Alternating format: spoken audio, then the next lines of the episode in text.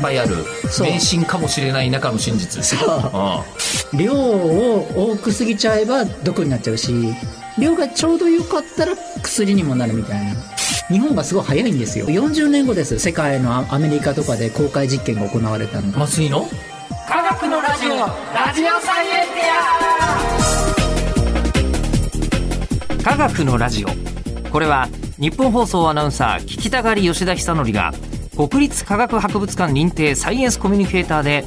大学講師をしながら芸人をやっている不可思議変態人間プロラブ教授とともにさまざまな科学サイエンスを根掘り葉掘りと聞いていく番組である科学のラジオラジオサイエンティア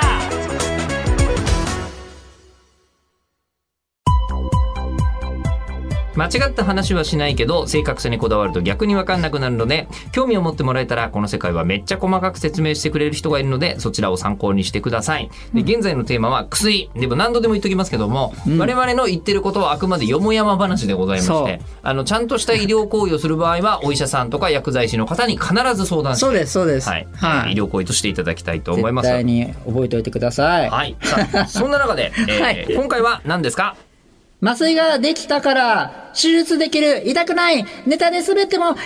麻酔が欲しい長い長い長いけどあの長かっ後半は、あの、なんだろう、芸人さんのみが必要なた、 そうですね、えーあのー心の叫びだったかもしれませんそうがで。すね、はいただ、ってことは麻酔が効いてる状態でネタやるってことだよね。そうですね、もうみんな笑ってくれると思うんでね。それもさ、危ないお薬じゃないあ 確かにそれは。さて、えーででもただ麻酔。はい。あの、今言われて確かに思いました。ん薬っていろいろある。ね、病気自体が、はいはいはいはいあの症状が改善するとか、うん傷が治るとか、うんね、あの、いろいろわかる中で、うん麻酔って感じさせなくする薬ですもんね。そうそうそうそうそう。これは、ちょっとジャンルが違うよね。ジャンルが違いますね。ね。はい。で、ただこの麻酔はい。でも麻酔しないでうん。手術ってうん。原理的にはできるわけ。あ、もうね、最近までずっとやってました。嘘まずはね、それを、その歴史を、 あの、新石器時代には、はい。頭蓋骨のこう、解凍手術っていうんですかはあの、や、やられてる形跡があるんですよ。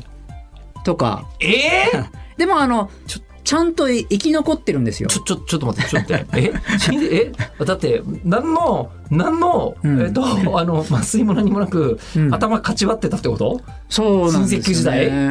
はい。えあの、でもちゃんと、あの人間ってあの骨の骨芽細胞っていうので新しい骨が生まれるんですね。生きているってば。ーあ、あと、この骨もちゃんと更新されてるわそうけです、そうです。で、そはいのアップデートはがいちゃんと見られるんですよ。あの穴開けた後。あじゃあもうそれで即死んじゃったんじゃなくじゃなてくて何かの医療行為を行った後、もうもうちょっと骨ちゃがんと成長したってことはつまり、まあ、手術成功なのかよくわからないんですけども。まあ、少なくとも何もしなかったかもしれないけど、はい死にはしなかったというっ。ていうふうに、せ新石器時代でも結構高レベルな手術が行われていたりやってたんですか、もう。したんですよね。はただ、あの、まあ、お酒を飲ませるとか、あ。はい。あの、モルヒネっていう、まあ、それも麻薬。 まあ、ちょっとした、あの、麻薬ですよね。そういうのも、こう、入れながらも、こう、痛みを、こう、ごまかすみたいうわなんかあの、そういえば思い出しましたよ。な。 え、思い出しょそんなやられてたいやいや、やられたことじゃな くて、子供の頃、はい三国志とか読むじゃないですか。ああ、はいはい。で、三国志とか読むと、ああの、こう、もうあれ、期限200年ぐらいですよね。うんうんうん話としては中国で。うんうんもう、関羽とかがあ、はい。敵にやられて、あ骨まで毒がみたいなあ、はいはいはいはい。話が出てくるんですよ。はいで、。骨まで毒が来ると。で、名医カダが出てきてう、ん、うわ何やるかというと、うんいや、この骨に毒が足してるので、はいもうこれ骨を削らんとあかんと。ああ、そうそうそうそうそう。うん、うん。手術じゃないですか。うんでもただ、うんもう当時、うん。麻酔ないから、うん。えーどうしたかというと、うんえー関羽は、うんえー確か酒を煽り、そしてそうそうそうそう逆の手でうん。囲碁だったかな囲碁だか将棋だかほをほほやってこっちに熱中してるので あ平気っていう状態で骨を削ったとあ、そうそうそうそう。まあでも豪傑だから大丈夫みたいなエピソードは。が出てきたんですけど、でも、それです。だようわ怖っなので、あのーその当時のあの駐あの駐車場じゃないわ。 えっ、と、手術室。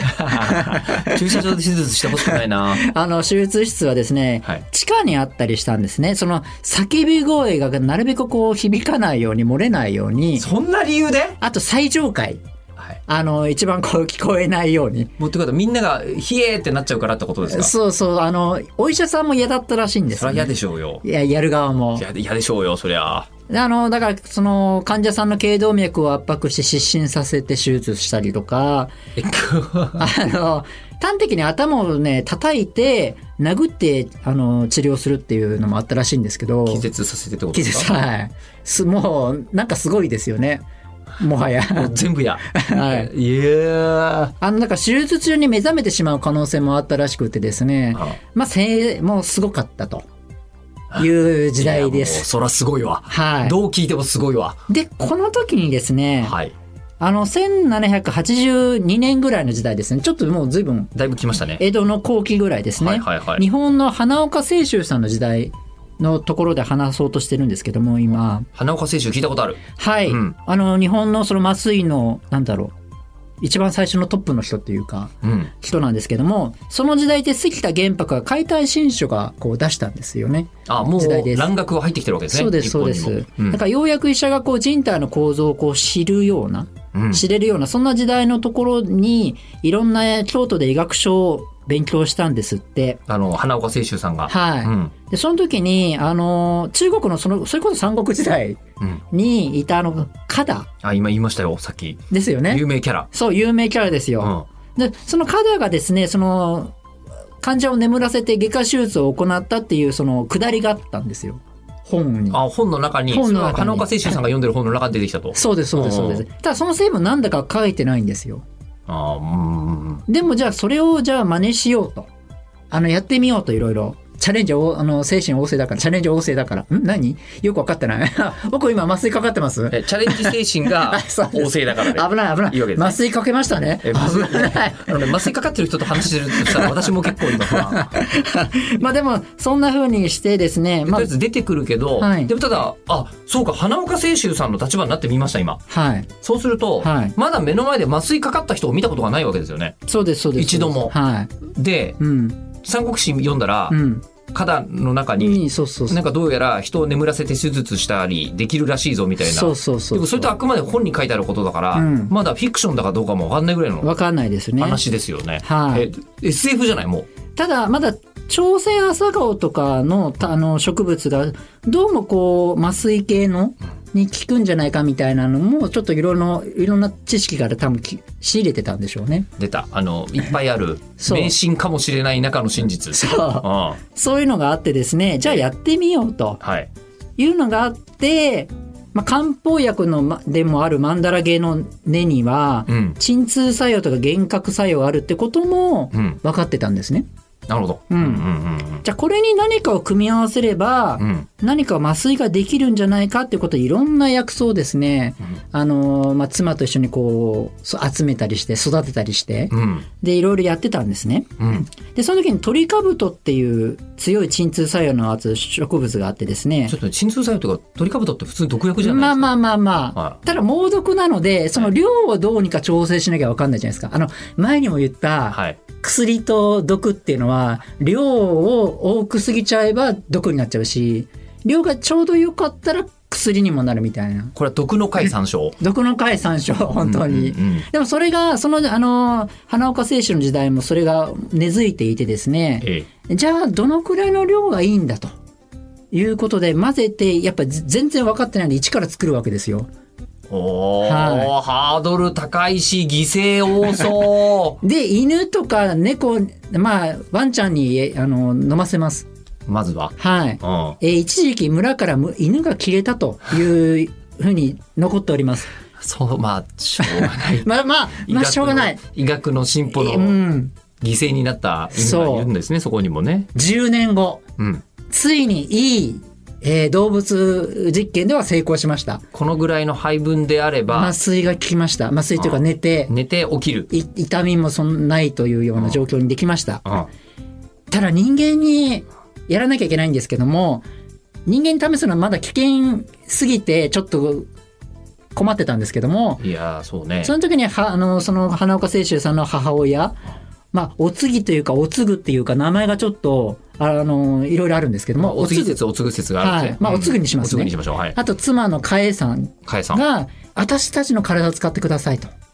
ふうに頼むわけですよ。いやいやいやいや、そんなこと、いやでもお願いしますと。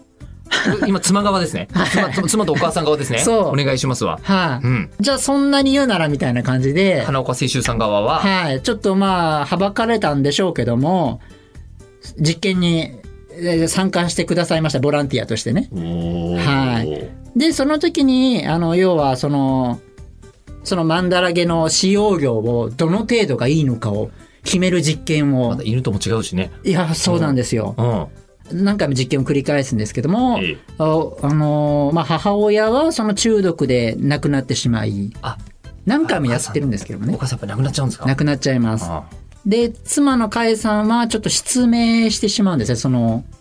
副作用で。ああそうなんですか、はうい。でも、それでもまだできないんですよ、じ薬が。ん、できないんだはい。で、自分の体を使って実験をします、最後にとは。とうととうとうう。花岡清舟さんは、はい。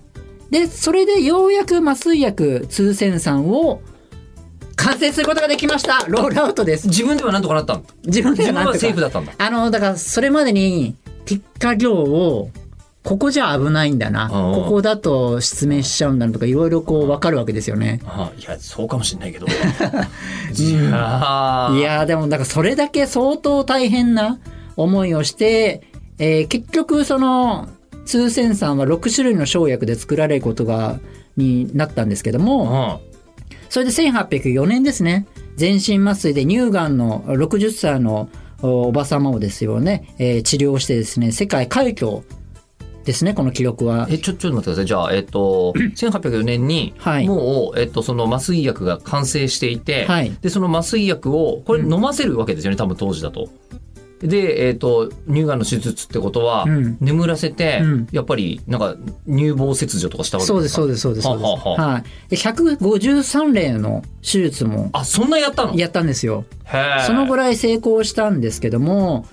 でも花岡清舟さんがやってることって科学だよね、うん、地道にこのそ頃多分まだ日本にサイエンスって考えないないでしょきっとう、そうですね。あんまあまあ、まあ、しっかりはないでしょうね。だけど一回試してこれがダメならこっちっていうのって科学ですよねそう。完全に手そうなん法でとしすてよは。相当の大変な思いをしえてえ、ただこれあの、部下いっぱいいたんですけど、部下にはあんまりそのノウハウを教えなかったんですね。危険だったからなのかわかんないですけど、微妙わかんないですねどっちでしょううねん微妙なんですけど、あなので結局あんまり世の中に広がらなかったんですけど、後々1950年アメリカでーはいこのことが知られるようになってですあねそ、んな先戦後なのこの話が世界に広まったのって、そうですね、へえ1950年まだ世界では麻酔薬ないんで、日本がすごい早いんですよ。 1804年の段階でははい。世界中には麻酔がまだなく、まだなく40年後です。世界のアアメリカとかで公開実験が行われたのが。麻酔の、はってことはじゃあ40年も早くい。そうそうそう。花岡清舟さんやはった、やり遂げたってすごくないですか再現性のあるそう麻酔薬を作っちゃってたんですかそうそうそう。ただあまりにも危険だから弟子にはちょっと広げなかったという説が多いんですけども、うんだからあの、日本麻酔科学会、あま、日本麻酔科学会とかでは、その業績を記念し、ロゴマークに、朝鮮朝顔のデザインでこう、んロゴになってたりするぐらい、今まあ、すごいねっていうふうになってるんですけども、そう当時ね、ノーベル賞あったらもらってますよね。確実にもらってんもじらゃっなていでますすかよねね。。それぐらいの大進歩ですよね。そうそうそう、そんなような時代ですかね。は日本では。は、ってことじゃあ日本麻酔先進国だったんだ。あ、そうでだす、かそうらです。その1804年の段階で、はい例えばその乳がんになったおばあさんがいらっしゃったわけじゃないですか。うんうんうんうんその乳がんにうんなって一番命が助かる可能性が高かったのは日本だったってことですよね。あそうですね。の時代だったそらね、の時代はそうです、そうです。花岡清舟さんのところにいるのが一番そう、生存率が高かったはずなんだ。高かったはず。ええそんな時代がありました。すごい人じゃないですか。はい。すごい人だけど も、なんかもう、あの、お母さんとか奥さんが、いやもうなんかね麻酔関係の先生というかその開発者っていうのはなんかあんまりねいいことがないというかなんかあんまり、うん、苦労してるイメージがそりゃするでしょう。ありますね。うん、でも多大な犠牲を払って、でもよそう世の中の痛さんその手術の痛さをうん。うん克服したっていうのはその人間にとってい第一歩というか、第何本にもなりますかね。そうですねそうですねそうそうそうそんな時代です。まあ、日本は、はいそうやって花岡清舟さんが作り、そうで花岡清舟さんの、うんその、なんですか、麻酔薬っていうのは、うん弟子にあんまり教えなかったけど、その後日本にはやっぱり受け継がれはしたわけですか。いや受け継がれることはあまり情報としてない、残ってないですね。あそうなんだうんじゃあもうその段階でこれやべえから封印しちゃおうみたいなちょっと毒性が強い、いかったんでしょうね。まあやっぱり浅はかな知識でもし弟子がうん殺しちゃうことがあるかもしれない、うん、かったんじゃないですかね。うんはい。じゃあまあ今の我々が、うん実は僕去年ポリープ手術というのを受けましてそうだ。ええでポリープ手術を受けた時ってはい全身麻酔だったんですよ、はいはいはいはい。ええあなんかあれはなんでかというと、うん喉って1ミリあのこうなんですか切る場所ちょっと間違えたりするとほう声変わっちゃったりするからっていうあ、そんな。そうだからもうあの全ほんのちょっとの病巣しかないけど、はい動いちゃ絶対ダメだからなるほどなるほ全ど。身麻酔ということであーこうスッと吸って数字を数えていたら終わってたんですよ、素晴らしい。っていう麻酔を受けたのですが、はい。あの麻酔は花岡青州ラインではなくて、はい西洋医学ラインのあ、麻酔ってことですね。そうですね、そうです、そう技で術す。的にははい、そうです、そうです。えじゃあその麻酔ってどう始まったんですか？あの、1846年なんですけど、はいホレス・ウェルズという人が、無名の歯科医がいてですね、ホレスウェルズ。はい、ホレス・ウェルズさんっていう人がいて、はい。この人が、まあ、その麻酔の広げた人なんですね。しかも歯医者の方だったんですね。そうです。はあ、はあはあはでも、二人いて、あ、はい。その弟子のうん。ウィリアム・モートンっていうも人っとうんと、その、二人がそのキーポイントになるんですね。うんうんうんうんうん。で、はいボボスのウェルズさんは、うんもう名誉のため麻酔を広げたいっていう人なんですよ。名誉のため。名誉。もう要はどんどん世の中のために役に立ちたいということで、うんそういう人なんですけども、うんウィリアム・モートンさんっていうのはもうお金のため、ああそうなんだ。儲けたいっていうよビうジネスマンななんだ。人なので、ここで争いが起きちゃうんですね。うーん。で、この最初なんですけど、イギリスで、あの、ア酸化窒素っていうのを使って吸うとですね、すごいね、えーって笑っちゃうんですよ。正気ガスってやつだ。正気がさそうです、そうです、んそうです。。笑い気笑い気と書いて。はい。あ酸化窒素。そ正気ガう、ス笑ったはいり気を失ったりして、それがショーになってたんですね。あのいあの何言っても笑ってる人みたいな芸だったってことですか？そうです、そうです。あの、怖いところ歩いてても笑え、笑って進むとか、はあ。で、怪我しても、血を出しても、笑ってて平気で、やばいショーだ な。でもまあその当時は、そのすごく流行ってたら時代があって、正気ガスショーね。はいはいはい。で、そこにその、ホレス・ウェルズさんがはい。見に行ったら、あれこれって、血、怪我しても血出してって笑ってるから、痛さ感じてないんじゃないのみたいな。歯医者さんとしては、うん毎日、こう、なんか、も麻酔、うわー、今思ったけど、麻酔なしの歯医者さんあ、ですよね。うんそれが普通なんですからね。デフォルトなんで。もうこの人のなんか歯が歯茎歯茎となんかまずいことになってるから、うん切っちゃいましょうと、うん。あまあ。麻酔なしでそう、はい、嫌です。 あー想像したらちょっと怖くなりましたけ ど。とかやってたら、はいその正気ガスショーを見に行ったらそう使えんじゃねってそうそうそうそう思っても不思議はない確かに思うそれでですね、何、10人以上にこう実験してみるんですね。で、したら全然痛くなく、はい本人たちも、まあ自分も実験台になってやったんですけども、全然大丈夫なことが分かったんですよ。みんな自分を実験台にしますねすごいですよあでもまあね。痛覚という分かんないもんねわかそうわかんない主観だもんね、はいあで、それでどんどんいろんな人に教えてあげたんですねしいろんなと歯科医の方にー。正気ガスいけるぜっていうのをそうですホルスウェルズさんそがうですそうです教えてあげたんですね、で、それでもっとひろ広げたいということで、その、なんだろう、新喜劇みたいに、こう、公開賞。新喜劇みたいね あの、なんか、その当時の劇団ってそれしか僕のは思いつかないんで。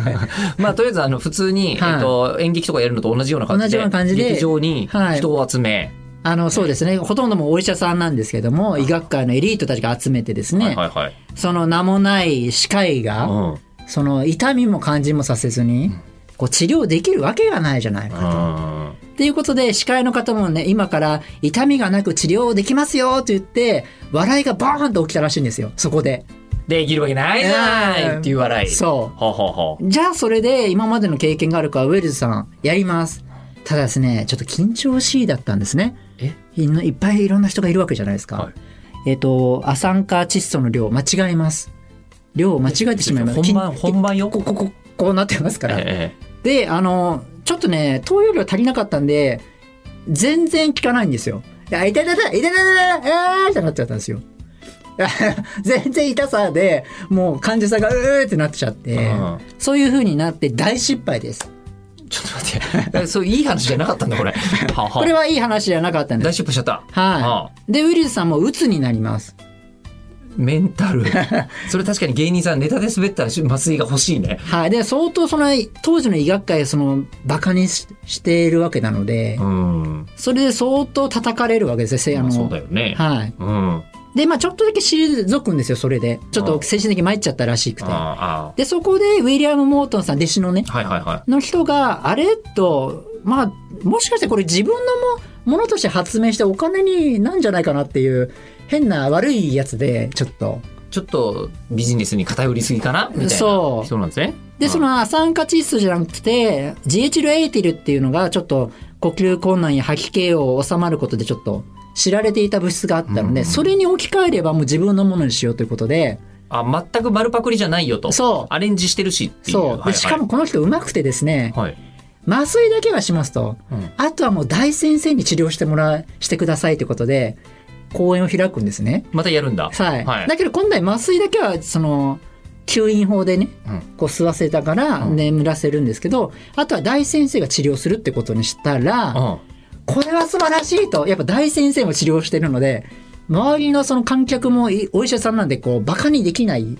わけですよあーはあはあまいですよね。権威をちゃんと導入あしそうそうそうそうしたわけですね。あの、大師匠が出てきたら面白いに決まってるじゃないですか。みたいそうなそうそう。はいはいはい。それでもう、世界中にその、弟子の名前は売れてですねホ。リホルスフェルズの、あはい。ホルスフェルズの弟子なわけですよね。そうです、そうです。ウィリアム・モートンは、、はいいける、いけるらしいぜと。そう。あそれでもう、その時に、あの、したらどんどんいろんなところに、あ、僕も麻酔作ってますみたいな大先生が現れちゃっあて、ほう。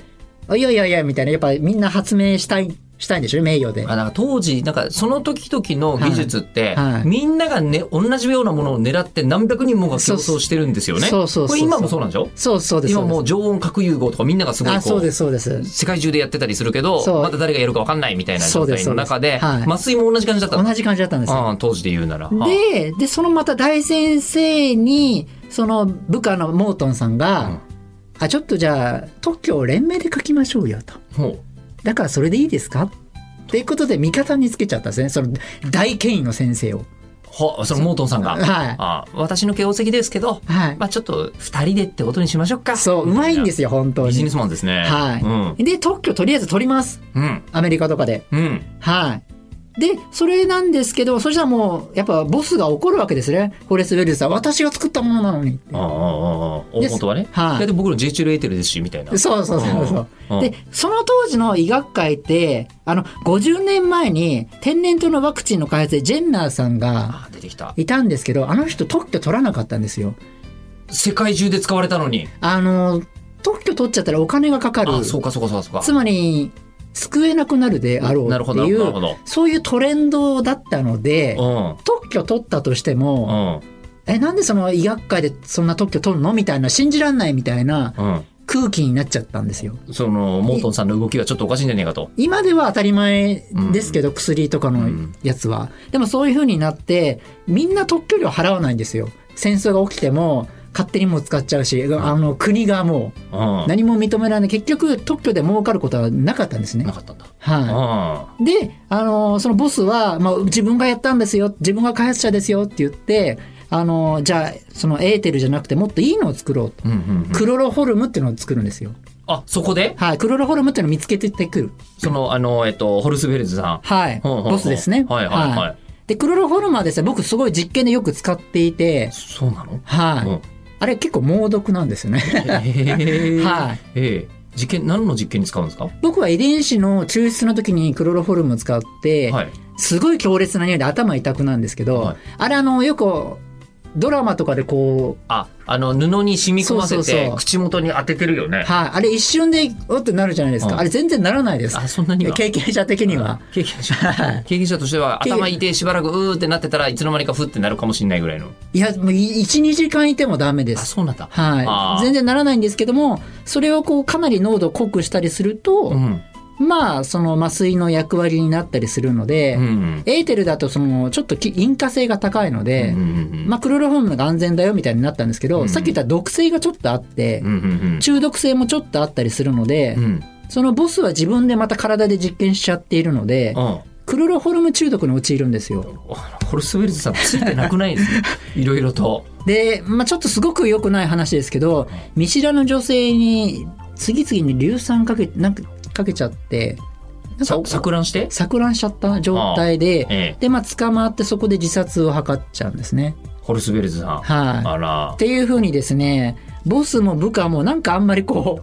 報われなう、いね、うん、なんか、麻酔科医の方々、はい。はあなんですけども結局20世紀前半になるとイギリスのビクトリア女王とか、はい王子王女を産む時に無痛分娩とかで、はい一気にあ麻酔全身麻酔はすごいってことになってえ広がりにはするんですけどもええそういうこうぜなんか麻酔を作った人っていうのはそういうなんかあんまりいいイメージがないというかえまあいい人生にはならないというか人類としてはとっても大きな進歩なんですけどねそうへえそんなようなね時代があったんですよへえまあでもそこからいろんな研究が積み重なって、そまあまああのなんかなんですかねえっと麻酔というのはそう今こんなもんよとう今にま至るあと私も普通にねかかったりもするとただですいう状態にねなっている、多分ヨッピーさんが使った麻酔とかって実際どこにどう効くのかって分かってないんですよまだ